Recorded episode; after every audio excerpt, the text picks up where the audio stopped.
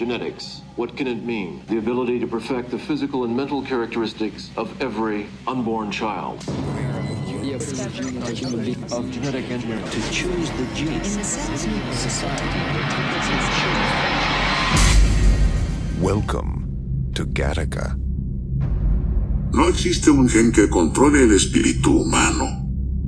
Ok, bueno, buenas noches. Este, bueno, no, no, importa, ¿no? A la hora que vean este video de YouTube, bienvenidos a este especial de, de, Ciencia Ligera, que es este de Ciencia Ligera Recomienda, donde les recomendamos peliculitas que tienen que ver con ciencia, este, muchas veces con ciencia ficción. Y en este, eh, el día de hoy les traemos una película muy buena, que está mucho a nosotros, de que es la película de Gat. Gattaca es una película que salió en el 97, 1997, y este, está dirigida por Andrew Niccol, sí, Andrew Niccol también dir dirigió el The Truman Show. Y este, y bueno, el, la película se trata de, eh, de Vincent Freeman, que es un hombre que este, ha nacido en un mundo del futuro, donde los humanos son genéticamente diseñados desde que nacen, pero él no, él, él, nació así por las buenas, este, y entonces él tiene muchas deficiencias y él quisiera viajar al, al espacio, pero no, no lo dejan entrar al programa porque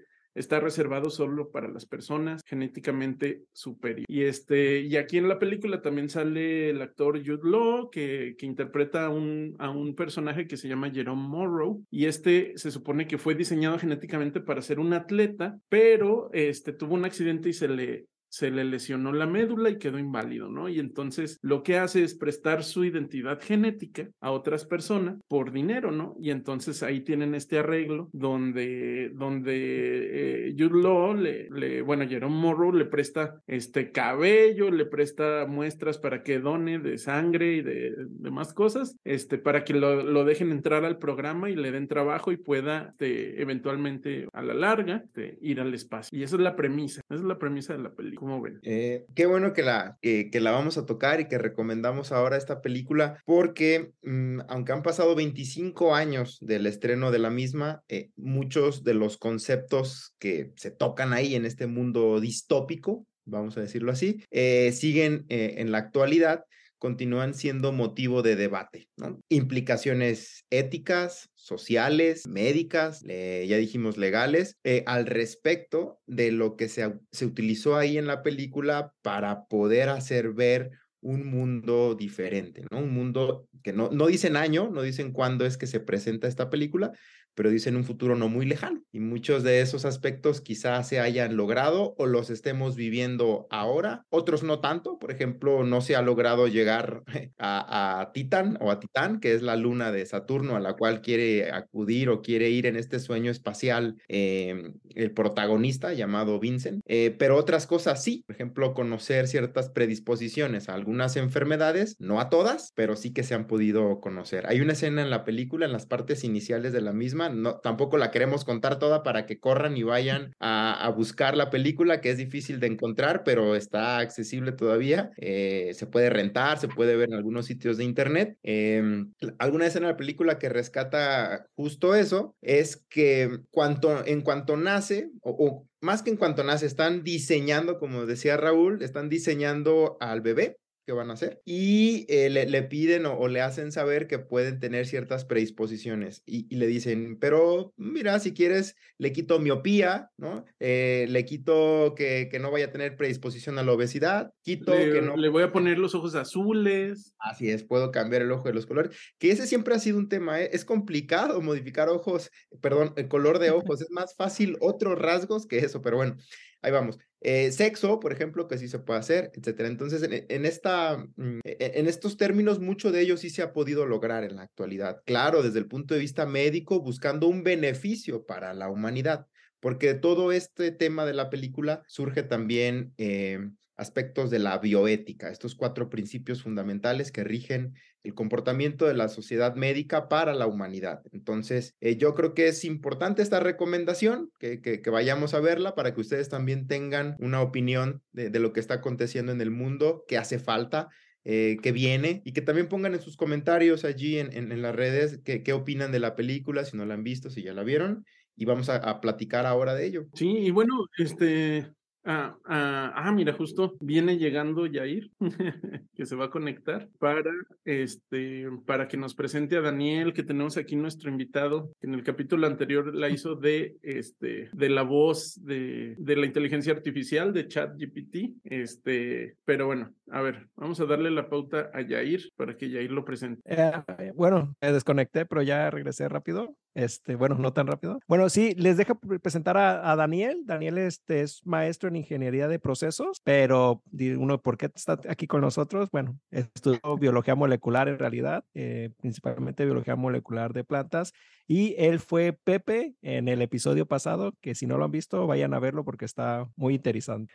Ahora sí, vamos a meternos a la película, Raúl. Sí, sí, no, pues muchas gracias, Daniel, por estar por estar aquí con nosotros. Este, a ver, tú, de nosotros tú eres el que la vio más recientemente. A ver, platícanos de, de algo que, que, te haya impactado. Pues antes que todo, muchas gracias por la invitación. Un gusto estar aquí con ustedes. Y ahora, en la película, creo que algo que me impactó mucho es ver que ese futuro que pintan como algo lejano, algo que va a tardar mucho tiempo en llegar, es algo que poco a poco nos estamos acercando y podemos verlo con los avances que se van mostrando por allí. Por ejemplo, la capacidad de que podamos analizar genomas completos en un tiempo muy corto es algo que hace que 20 años cuando salió la película no se podía.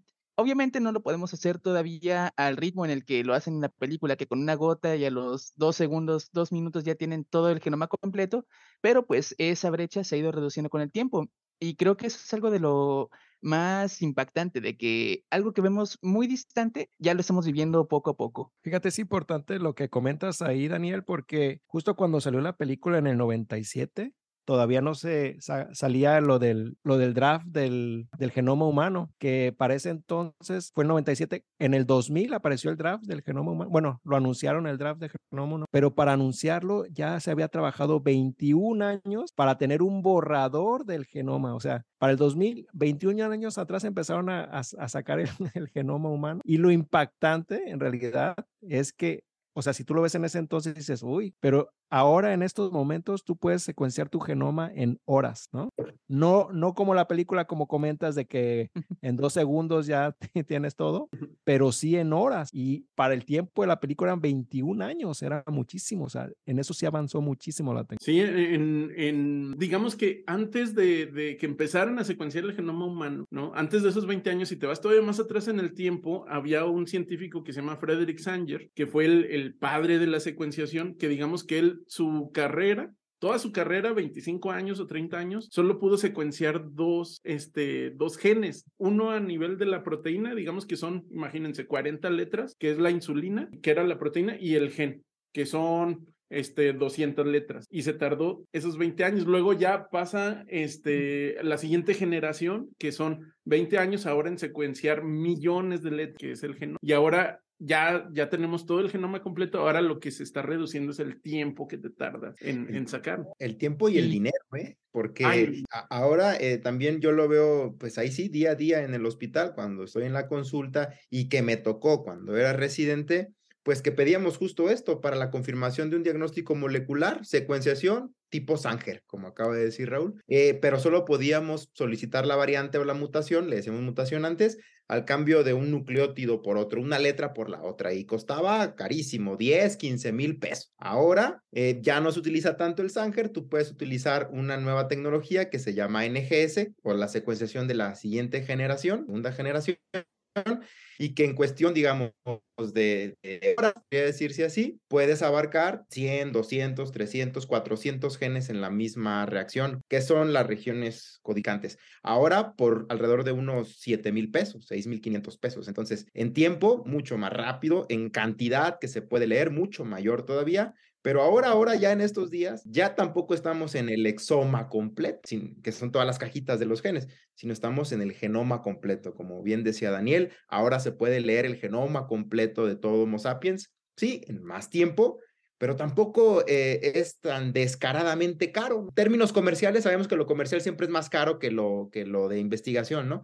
Vamos a ponerle un precio, 34 mil pesos, lo hace una empresa en Alemania, contra los 15 mil pesos que puede costar el exoma completo. Entonces, más o menos lo doble y tienes la oportunidad de ver intrones, exones, promotores, regiones reguladoras, etcétera. Ahora ah, vamos a esto, 25 años y es algo que ya se puede realizar, que ya se puede usar para humanos bueno, otras especies, claro, pero desde el punto de vista médico, eh, para digamos, de, diagnosticar una enfermedad en la que un bebé no sabemos bien a qué puede corresponder la patología y echar mano de esta herramienta que le llaman ahora de tercera generación, que para NGS o genoma completo, eh, no estamos lejos, ya estamos aquí y ya la estamos usando, ya la podemos solicitar y es verdad que con ella uno podría conocer parte de nuestra predisposición a ciertas enfermedades, tanto de un solo gen como del ambiente. Y yo creo que eso de la película lo rescata muy bien. A mí me gustó que pusieran dos citas al inicio, que cuando vayan a ver la película las, las podrán leer y le podrán poner pausa para ver justo lo que dicen. Yo hice la detención en una de ellas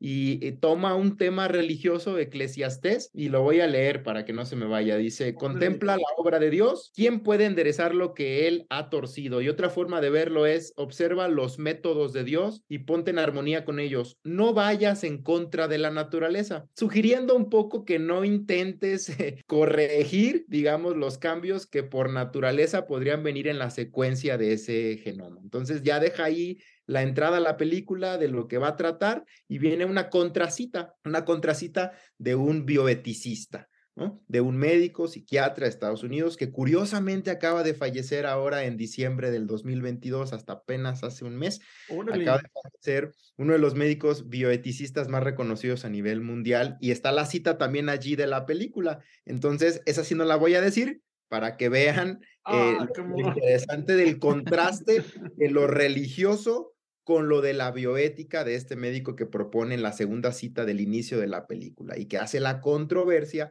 para después ir viendo el desarrollo de la trama misma y cómo es que se interrelaciona en esto de las implicaciones éticas, sociales, legales. ¿Cómo podías impedir que un humano tuviera eh, el derecho de, de, lograr su sueño de, de un viaje espacial o por qué estaba reservado para ciertas clases? Ojo que ya no había al parecer en la película, racismo del tipo de, de, del color de piel, por ejemplo, de la etnia, porque dentro del programa espacial eh, salieron personas asiáticas o afroamericanas o afrodescendientes, es decir, dando en, de, dejando ver que ahora el racismo no era tanto por esas condiciones del pasado, sino por el genotipo, y eso ya le da otro aspecto. ¿Y eso cómo se le podría llamar? ¿Genorracismo o cómo se llamaría?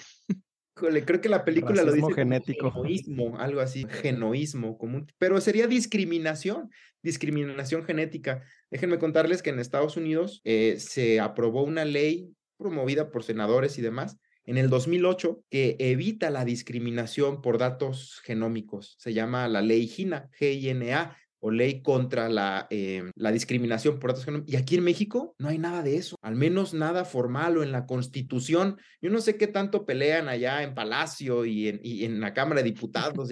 También hace falta esto de la, de, de, de la regulación de los datos genómicos aquí en México. Imaginemos las implicaciones que podrían tener si en un simple laboratorio de, de, salud digna, todos conocemos el laboratorio de salud digna, eh, te piden una identificación oficial para hacerte una prueba, te piden INE, ya le di mi nombre y me dice, ¿estado donde nació? Le digo, ¿para qué necesita el estado donde nací? Es que estos datos los enlazo con su CURP y con la RENAPO y, eso para qué? Yo no necesito eso, yo vengo a hacerme un análisis de una química sanguínea y se acabó. No, es que si no, no puedo proceder, pues no le haga nada, pues adelante. Entonces, lo barato sale caro porque ellos dicen que tienen una ley, ya me estoy saliendo del tema, pero que tienen una ley de protección de, de, datos personales y una química sanguínea y una biometría hemática son datos personales. Alguien de un seguro, de una aseguradora, tendrá acceso y dirá, mira, este paciente de, de tantos años tiene ya datos de insuficiencia cardíaca como los tenía en su tiempo eh, Vincent, nuestro actor de la película, y ya no lo asegures o dale una póliza más cara o, o etcétera, ¿no? Eso ya es discriminación y eso existe en México y no está regulado. En la película, claro, en ese mundo distópico, así nos lo muestran, ¿no? Pero acá en México, esa es la realidad, así como dicen por ahí México mágico, seguimos ahí atrapados en eso y no podemos, no hemos progresado. No, con razón me llaman mucho los del banco que me quieren dar un seguro de vida. ya le pasaron todos tus datos. Sabrán. Pero fíjate, eh, ahorita que lo pienso, es, es interesante eh, el punto de vista de Daniel, no, no, lo había, no lo había pensado así, haber invitado a una persona que, que en esos tiempos pues no veía ese tipo de, de películas, ¿no? Porque todavía estaba viendo a Mickey Mouse y, y a Disney y todas esas cosas. Pero eh, te quería preguntar, Daniel, o sea, cuando tú estabas viendo la película ahora recientemente, ¿no se te hacía como obvio las cosas que estaban pon, este, poniendo, por ejemplo, sí, ah, es. pues se hizo una edición genética, por ejemplo, para que los niños, para darles este, las ventajas necesarias, pues hay que hacerle una edición genética. Ahora sabemos que ya hay ediciones genéticas, no, no aprobadas. Eh, vean el capítulo 7 de nuestro podcast de Ciencia Ligera, donde hablamos de edición genética, una herramienta que es CRISPR.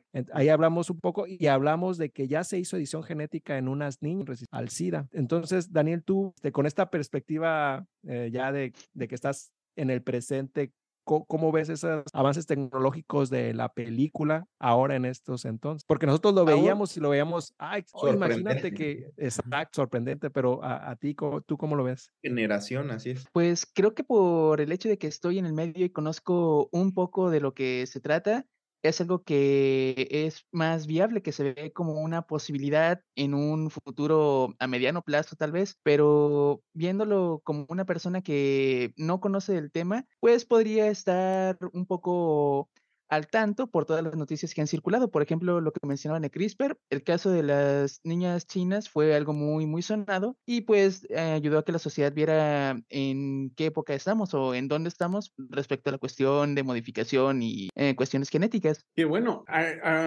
si ven el capítulo, ustedes ya saben que esas niñas no en realidad no son niñas transgénicas totalmente, ni son resistentes al SIDA, y la tecnología como tal no te permite hacer humanos transgénicos. A la fecha no se puede hacer. Eh, y, y, y, ahí, Raúl, qué importante esto de la palabra, ¿no? Humanos transgénicos. Por ejemplo, en, en, la película muestran y enseñan cómo Vincent, a pesar de lo que se le dijo en la sociedad en ese momento que iba a estar limitado por su genotipo, él buscó encontrar y lograr su sueño, lo cual quiere decir que no hay que caer en el determinismo genético. Eso es uno de los, digamos, eh, son de los contrapuntos de los principios bioéticos, el determinismo, el relativismo, el simplismo, todos esos atentan contra los principios de la bioética. Entonces no podrías decir, mira, con este genotipo fallecerás a tal edad, como lo hicieron en la introducción de la película. Fallecerá de esto, tiene el 99% de probabilidades de padecer esto. Claro, en ciertas condiciones médicas, se los puedo decir porque eso es a lo que nos dedicamos nosotros, pues hay claro que, que por ejemplo, para una patología que es Huntington, si tú tienes, eh, rebasas el número de repetidos CAG, el paciente tendrá sí o sí las manifestaciones de Huntington, porque tiene una penetrancia completa. Además, además temprano, ¿no? 30 años, 35 años. Sí, de, depende mucho de la edad a la que lo presentó el papá. Ahí hay el fenómeno de anticipación. Pero son casos muy, muy eh, específicos o individuales. En lo general, pues no podríamos caer en eso, ¿no? Pero el, el, yo creo que el director te quiere mostrar esos riesgos, esos riesgos. O, o, por ejemplo, el sueño de alcanzar otras metas. Tú tienes atrás una imagen, Raúl, explícanos de qué se trata. Eh, aparece en la película, pero tienes una imagen. Eh, ¿Qué nos puedes decir de ese, de ese retrato? Sí, en la, en la película van a ver un concierto de piano que lo toca, que lo toca esta persona que tiene 12 dedos. Y la, la pieza de música que, que él este, interpreta solo se puede tocar con 12 dedos. Entonces eso mete un montón de implicaciones, nada más en, esa, en ese pedacito de la película porque quiere decir que en la película a los, a los bebés se les programaba desde que eran embriones, ¿no? Desde antes de que nacieran. Eso quiere decir que a este, a este señor, sus papás decidieron que él iba a tener 12 dedos para Así que fuera pianista, ¿no? Ahora, las implicaciones para los hijos de este pianista, porque en teoría el cambio está a nivel constitutivo, él sí podría transmitirlo a su descendencia. La gran mayoría de las veces las polidactilias aisladas son autosómicas dominantes. Un, un solo cambio en un gen genera una polidactilia que puede ser preaxial, posaxial o mesoaxial. La de él parece mesoaxial porque vean cómo aquí en, en los dedos del medio son similares, por eso es una polidactilia mesoaxial. Entonces él, sin decidirlo, ahí sí tiene el 50% de probabilidad de transmitírselo a su descendencia y quizá ellos no lo hayan elegido, ¿no? E, e, en ese sentido, los papás de este músico lo eligieron, pero él, él no le está dando la oportunidad a sus hijos de elegirlo, entonces ahí ya hay también digamos, un sentido bioético importante. Eh, y a lo Bueno, mejor pero son también- no lo sabemos. Vean el episodio también, de Ciencia por Ligera a ver si se ejemplo, podía hacer, pero este, digamos que sí. Pero también, por ejemplo, ha- hay tecnologías en, en edición, Edición genética, en, genética en ag- en agricultura, en donde uno puede controlar que ese cambio que uno eh, le inserta a la planta no se transmita a la siguiente generación, ¿no? A lo mejor, no, no estamos en este momento para humanos, pero a lo mejor en un futuro que se pueda hacer, ahí podría A eso, a eso iba. En la tecnología, incluso en esta película, está limitada porque, como les decía, se tenía que programar desde ser embrión, ¿no? Este, ahora hay una línea de investigación muy padre que habla sobre regeneración de, de extremidades. Este, y ustedes lo pueden ver en la película, en la segunda de Spider-Man, de las de Sony, ¿no? Donde sale el, el, el lagarto, el, El doctor Connor, ¿no? Sí, el doctor Connor.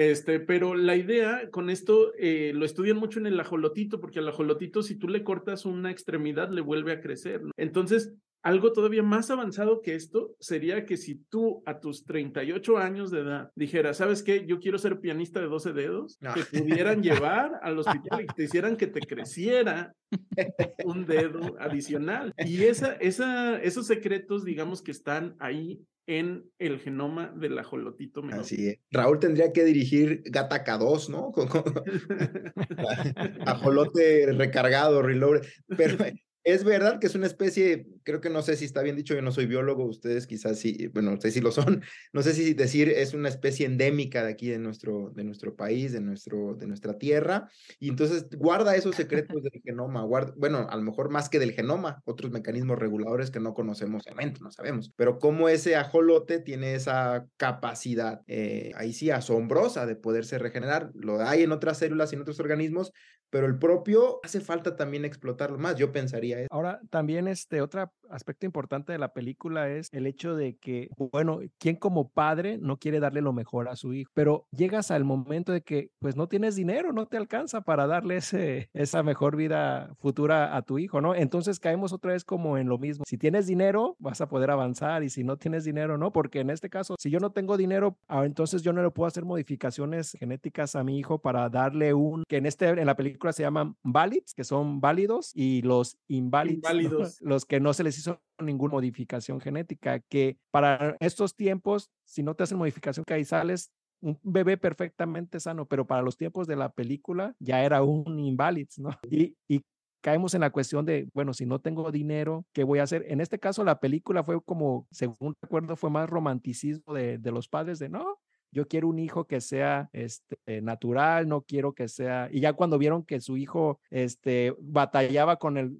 con el resto de, de las personas, entonces ahora no fue al revés, ¿no? Porque primero era el mayor. El No, mayor es el que no está, no está. Ajá, ajá. Entonces, como ven que, que su hijo está batallando, entonces al segundo sí lo hacen, Así es. bueno, con sus ahorritos lo hacen ahora sí perfecto. Que también Y- se ve y- eso porque. Y en una de las escenas se ve como el papá quiere más al otro, ¿no? A- al Al super otro, sí. en el genotipo, porque ve que crece más y entonces le da cierta preferencia, usando ahí los términos del patriarcado, ¿no? De, eh, mira, este hombre es más fuerte que el otro hombre, o una cosa así. Quiere más al niño que es más fuerte comparándole con el otro y la mamá desde lejos se le queda viendo al papá como echándole ojos ahí de que no seas un papá que está discriminando al otro. Entonces, ya no tienen la igualdad de condiciones en esa sociedad eh, distópica de la película, pero que no se aleja mucho de lo que podríamos vivir, estamos viviendo y que pudiéramos llegar a vivir. El acceso a los servicios de salud, ejemplo, ¿no? Pero bueno, son, son temas también eh, diferentes. Oye, Daniel, yo te quería preguntar de la película que acabas de ver, eh, por eso quiero aprovechar ese aspecto. Eh, quien interpreta a Jude Law está en silla de ruedas. Nos comenta Raúl que él estaba, eh, él tiene un genotipo, digamos, ya elegido y, superior, Él era atleta de alto rendimiento, él era un nadador. Tuvo un accidente, pero también detrás de las cámaras uno podría pensar algo diferente y él lo deja ver en los diálogos. Eh, él parece estar decepcionado e intenta perder la vida, o sea, quitarse la vida. Entonces, que todas las, las mm, miradas estén puestas en una persona superior en el genotipo y que no haya logrado el objetivo que todos esperaban de él por ser superior, podría ser entonces que hubiera intentado suicidarse. ¿Tú cómo ves esa, esa posibilidad? Porque al final también hay otra escena reveladora. ¿Tú, tú qué, cómo viste esa parte de, de Jude Law? ¿Por qué se presta a hacer este negocio con, con, con Vincent, ¿no? De, de cobrarle por usar su DNA. Perdón, perdí un poquito de la pregunta. Sí, decía que tú qué opinas de, de, de estos, por ejemplo, Jude Law está en silla de ruedas, ¿no? Ya sabemos, eh, lo vemos ahí en silla de ruedas, ya no puede lograr sus objetivos. ¿Tú creerías que él pudo haber intentado suicidarse por haber no logrado el objetivo que esperaban sus padres de él y entra en cierta depresión? En la película se ve que fuma, que toma, que está pues deprimido. Pues pareciera que lo da a entender, que a pesar de que tiene todo lo que muchísima gente soñaba, soñaba y quería, ese estatus a nivel social, no era feliz, pero creo que ahí se presta mucho para el entendimiento. Unos podrían pensar que es porque no cumplió la meta que quiso, bueno, que le habían impuesto por todas sus modificaciones y a mí me dejó pensando en que tal vez él no era lo que él quería, porque al final hay una frase eh, que revela mucho que dice, tú, yo te presté mi cuerpo, tú me diste tu sueño. Entonces, no sé, me hace pensar como que a lo mejor está viviendo algo que no quería y es justamente lo que mencionaban hace un momento de que, ok, este pianista tiene 12 dedos, pero ¿qué tal si él no quería ser pianista? ¿Qué tal si él quería hacer algo más? Ya empezó a cargar con algo que sus papás le impusieron pero yendo más allá de lo que vemos hoy en día, ya es algo físico, algo que ahora sí lo está encasillando para una cosa en específico. Interesante. Que, curiosamente eso pasa con algunas profesiones y con otras no. O sea, con, con los científicos generalmente tú no quieres que tú seas científico. generalmente, sí. Acaba de salir un artículo, creo que se publicó en The Economist, una cosa así, no sé si lo vieron, de por continente y por país, cuáles son las profesiones que más desean ser los habitantes de esos países. Revelaré que en México y Latinoamérica eh, de los más solicitados fueron youtuber y... y, y, Por eso estamos aquí, ¿por qué crees? ¿no? Somos investigadores, pero en, realidad siempre quisimos ser youtubers, por eso estamos aquí. Acaba de revelar esa... Que Latinoamérica tiene a todos los youtubers. Hay otros este, eh, países, por ejemplo, Estados Unidos, Canadá.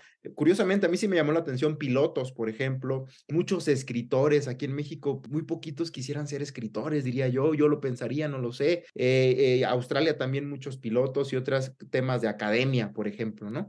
Pero Latinoamérica, muchos youtubers y blogueros. Al menos no, no dijiste narco.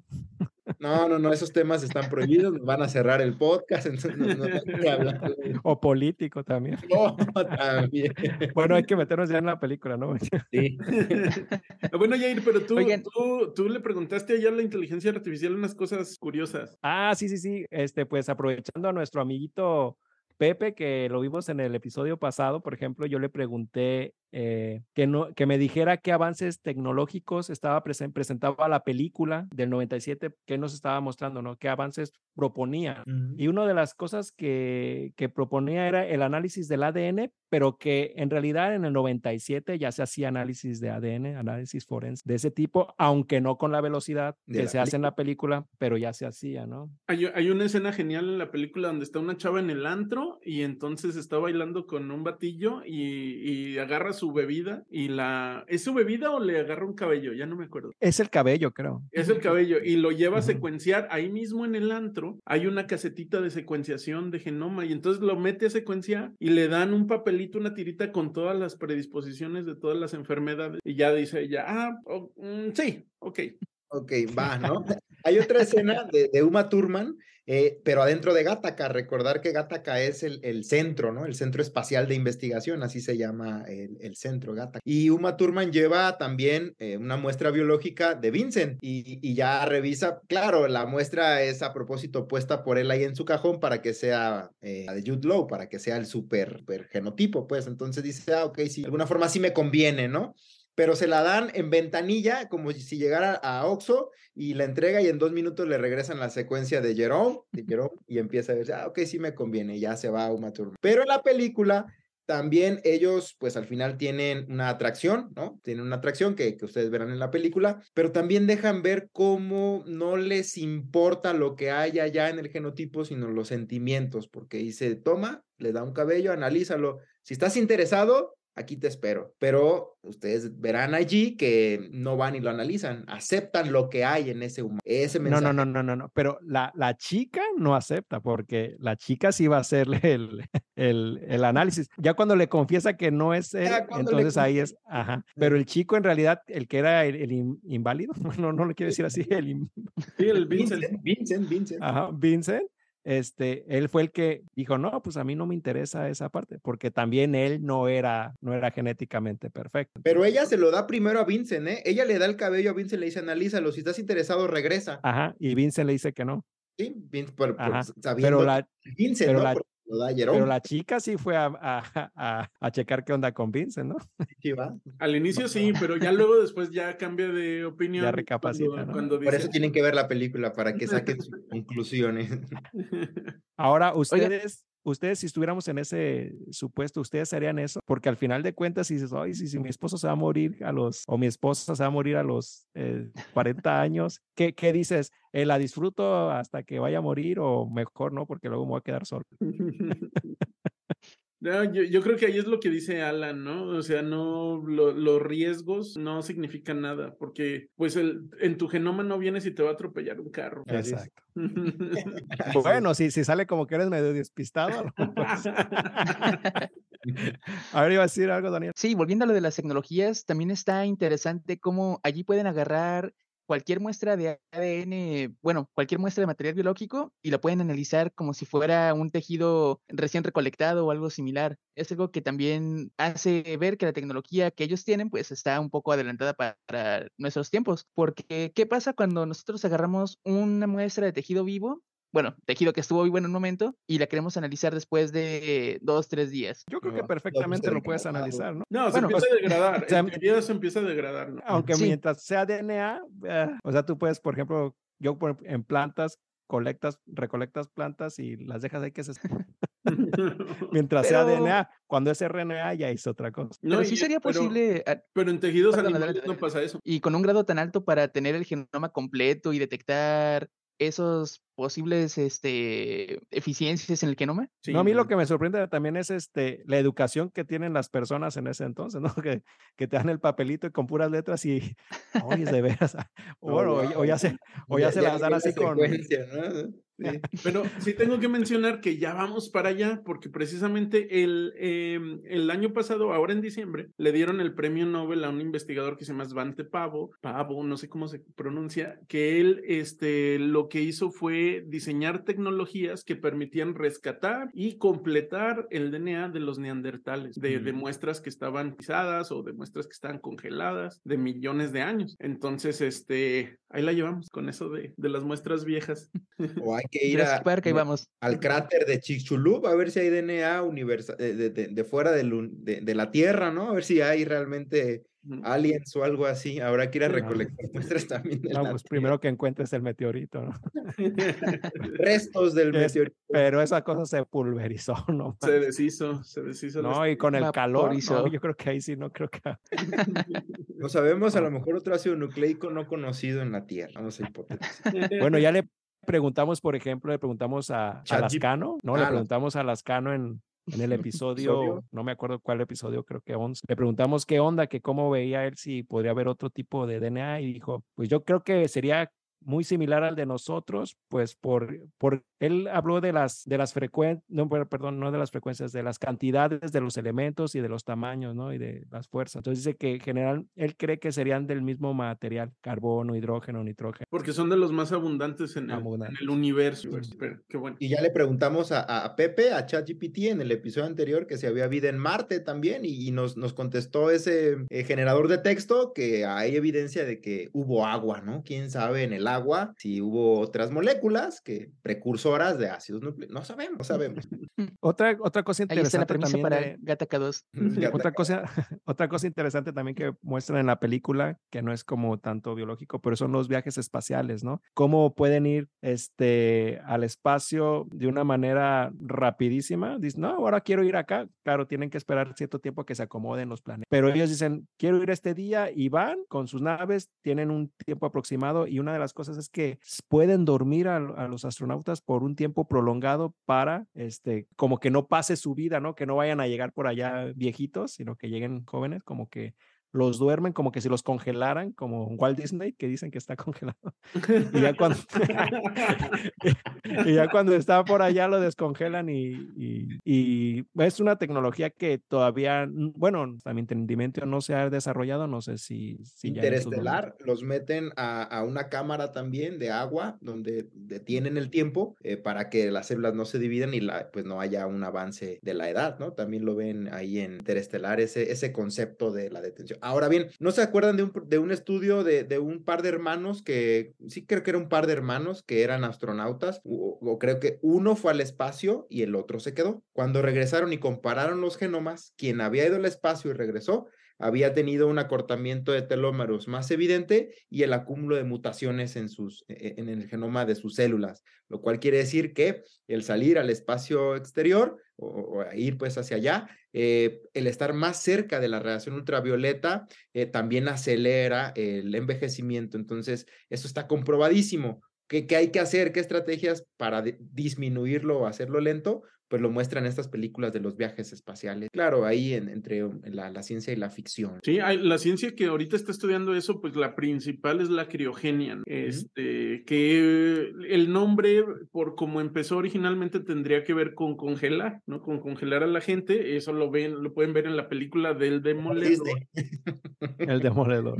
En el demoledor, ah, ahí el demoledor, los congelan. Este estalón y... Sí, sí, sí, sí. Este, pero hoy en día ya se están buscando otras maneras de, de, de lograr eso mismo, ¿no? Precisamente mmm, subiendo, bajando este, la actividad de, de, la célula, pero sí, o a lo mejor están... con regeneración, como dices ahí, deteniendo o apagando, pero regresamos al ajolote, quizá con regeneración, mecanismos de regeneración también. Hay una nueva ciencia, bueno, no, no es un nuevo campo del conocimiento, por decirlo así, alguna la gerociencia, que está destinado a todos los aspectos del envejecimiento y que son algunas enfermedades que afectan al humano, por ejemplo, la fibrosis, la fibrosis pulmonar, la fibrosis hepática, son datos de envejecimiento que pueden llegar a regularse, no no a detenerse por completo, pero sí, por ejemplo, una célula que ya está a punto de morir, hace más daño dejarla allí que matarla antes. Es, es, mejor llevar la apoptosis temprano y que fallezca para que lo que desprende la célula después de morir no sea tóxico. Es decir, ese concepto también es muy, muy importante. Vives más matando a la célula antes que dejándola terminar su ciclo de, y, y, esos son los senolíticos, les llaman esos nuevos agentes senolíticos. Algunas sustancias se han confirmado con, con estas propiedades senolíticas, entre ellos la quercetina, que es un bioflavonoide, y otras cosas. Pero ya hay, ya hay avances en ese campo del conocimiento de la ciencia, la importancia un, de las mitocondrias. Es un, es un episodio que vamos a hacer después de, de Pepe, donde vamos a hablar de cómo se ha podido retardar el envejecimiento en algunos ratoncitos, ¿no? Entonces, eso va a ser otro, otro episodio para que nos vean por ahí. Pero sí, este, lo que mencionabas es que de, sobre los viajes espaciales, eso nos, nos dice que esta sociedad en, en este futuro hipotético ya está en el punto donde están colonizando el sistema solar, que hay, hay etapas de desarrollo en las civilizaciones y la etapa más, más avanzada, más grande es la colonización de la galaxia, ¿no? Pero la primera, nosotros ya la pasamos, que es llegar a la luna, este, y ellos ya estaban con siguiente nivel, que era todo poder viajar a todo el sistema. Otra cosa también que aparece ahí en la película, que nos había comentado Daniel, creo que fue el aire, fue los autos eléctricos, ¿no? Cómo ah, sí. todo ya está electrificado en, en, la movilidad y pues nosotros ahora este, en estos 2000, 2020 en realidad hay una revolución en, en autos eléctricos, ¿no? Tesla, este, que está pegando muy fuerte y, y ya como todas las marcas auto de automóviles también están, van, están apostando hacia la electrific electrificación y ponen como, como máximo casi 2000, como el 2050 para que ya la mayoría de los carros sean electrificados. O sea, no estamos tan lejos de, de ese futuro que, que, nos presenta Gataca en, en cuanto a movilidad. Bueno, menos México que apuesta por el carbón todavía, ¿no? sí, estamos haciendo refinerías y... bueno, ya nos van a... Pero sí que, que, que, esto de los autos electrificados se ve en una escena en la película cómo lo conecta, cómo conecta la paleta, el Vincent, bueno, en ese caso era Jerome, porque estaba el papel de Jerome, para cargar su auto. Y, y, ahí lo que a lo mejor no me deja tan claro es, bueno, ya verán la película y en la casa de, de, de Jerome hay una escalera en forma de DNA. Yo decía, si tanta tecnología, ¿por qué no había inventado un elevador para subir y bajar así con la... pero bueno. Lo no, pero es que hay que hacer, hay que hacer ejercicio, ¿no? También. En pero él no podía bajar. Ah, eso sí. Exactamente. ¿Y cómo va subiendo? Así es cierto. Pero bueno, lo dejamos. Tanta tecnología, tanta tecnología, no pueden hacer un elevador. No, pero ahorita hablando de esos limitantes, está también interesante ver cómo aquellas personas que nacen de manera natural son discriminados más aún que aquellos que tienen discapacidades físicas. No sé si se acuerdan que hay una escena en la que llega Jerome y un policía le pregunta, oye, ¿tú qué? Le toma una muestra y todo, y ah, lo siento, disculpe, pero a todas las personas que son naturales, ¿cómo los tienen en filas, haciendo bueno, pasando toda esta incomodidad para una simple identificación. Son los, son además los, este, los conserjes, ¿no? Tienen trabajos muy bajos. ¿Qué categorías de, de, empleos más bajos en esa sociedad? Y entonces, sí, o sea, si te tocan esos, esos trabajos por ser es una persona que no eres modificada genéticamente, pues cómo a tus hijos después les puedes dar ese, ese beneficio, ¿no? Entonces entras en este de que nunca las personas que, que no están modificadas nunca van a poder salir de ahí, ni sus hijos, porque no van a tener como el recurso económico. Así plantea cosas muy interesantes. Pero, pero además se lo dice a su hermano, que es Anton, ¿no? El hermano genéticamente modificado, digamos digamos así en la película, eh, le hace ver que, oye, pero no, estás cometiendo un fraude, lo cual quiere decir que desde el punto de vista, ahí en la película estaba eh, controlado desde el punto de vista legal, estaba cometiendo un fraude, era, era un delincuente el poder aspirar por su sueño a pesar de tener un genotipo de no válido o haber nacido de manera natural. Eso también deja ahí ver las implicaciones que lo decíamos al inicio, éticas, sociales, legales, médicas. Que, que nada más el, el, pretexto es el, los genes, ¿no? En nuestros tiempos en la colonia era la diferencia si eras este español peninsular o habías nacido acá. Sí, o sea, yo creo que eso siempre va a existir, aunque cambiemos de, nunca vamos a cambiar de mentalidad, yo creo. Solo cambia el motivo. Ándale, solo cambia es, es lo complejo, lo intrincado, de, digamos allí, de la humanidad. ¿Qué, ¿Qué es lo que hace humanos a los humanos? De vista de la, sabemos poquitito de cómo funcionarán las neuronas y demás, pero ya el resultado de todo ello y, la realidad que, que, genera cada humano, eso está difícil de... Y, y ahí en la película dejan ver que no todo es el determinismo. Hay que, so Vincent, luchar por su sueño a su forma o a su manera, pero que nadie lo pudo eh, frenar, ¿no? Nadie le pudo imponer que, que, estaba prohibido aspirar a lograr un. Que de hecho le, le gana las, las carreritas de nado a su hermano, ¿no? Que su hermano era eh, genéticamente eh, perfecto y de todas maneras le gana. Dos veces le gana, de hecho, y el hermano le pregunta, ¿cómo lo haces? Y Vincent le responde, ¿no? Le responde ahí tajante es que nunca dejé nada para el regreso, o sea, siempre viví a tope en el, en el presente, en la realidad, no iba con miedo de saber si iba a regresar o no a la costa. Bueno, muy interesante la película y yo, pues digamos que para ir cerrando esta parte de, de, de la recomendación de la película, yo me quedaría con justo eso, que no hay que pensar que, que aún en la realidad de la medicina y la medicina genómica y en genética médica, que, que, es el área a la que me dedico todos los días, que una mutación o un par de ellas o un par de variantes definen la vida de un paciente o de un humano. ¿no? Podrá ser que definan ciertas circunstancias, cierta situación médica, pero no la vida como tal, la conciencia, la realidad es la que genera cada persona y no un genotipo es el que va a, mucho menos a decir de qué vas a fallecer, ¿no? Es ir más allá, es trascender un poquito más de, de, un simple genotipo, aún en una situación médica específica. Eh, por ejemplo, no sé, una condición médica, les decía hoy a mis alumnos, vimos fibrosis quística. En el origen, la fibrosis quística es un solo gen mutado y causa enfermedad, pero en la gravedad del fenotipo, qué tan grave eh, está ese bebé o ese niño, es multifactorial, muchos genes más el ambiente el acceso a medicinas, otros cuidados y demás. Eso es entonces, pues no caer en ese determinismo genético, aún estando en ciencia o fuera de ella. Claro, y es que es lo que mencionan desde el principio. Cabe la probabilidad de que su hijo nazca con tal, tal, tal y X condición. Y al final de cuentas son probabilidades que podrían o no expresarse, pero ahí están. Y eso es justamente lo que da la pauta para esa segregación que van haciendo poco a poco. Bueno, pues esperemos que les haya gustado esta recomendación de la película Gataca. Vayan a verla. Este, que, así como la secuenciación se tardó mucho tiempo en general. Bueno, esta, esta recomienda tiene como un año planeándose y no se había, no se había realizado, pero ya por fin regresamos a los recomienda. Esperemos que sean más, más seguidos. Eh, que una película que, que creo que puede estar interesante sería la de la que comentó ahorita Alan, la de la del espacio. Interestelar. Interestelar, ¿no? A lo mejor invitar a un físico físico. Somos, este, hablando ¿no? de teorías de cuerdas y todo eso, un físico hablando de agujero de gusanos y esas cosas del espacio estaría ahí sí.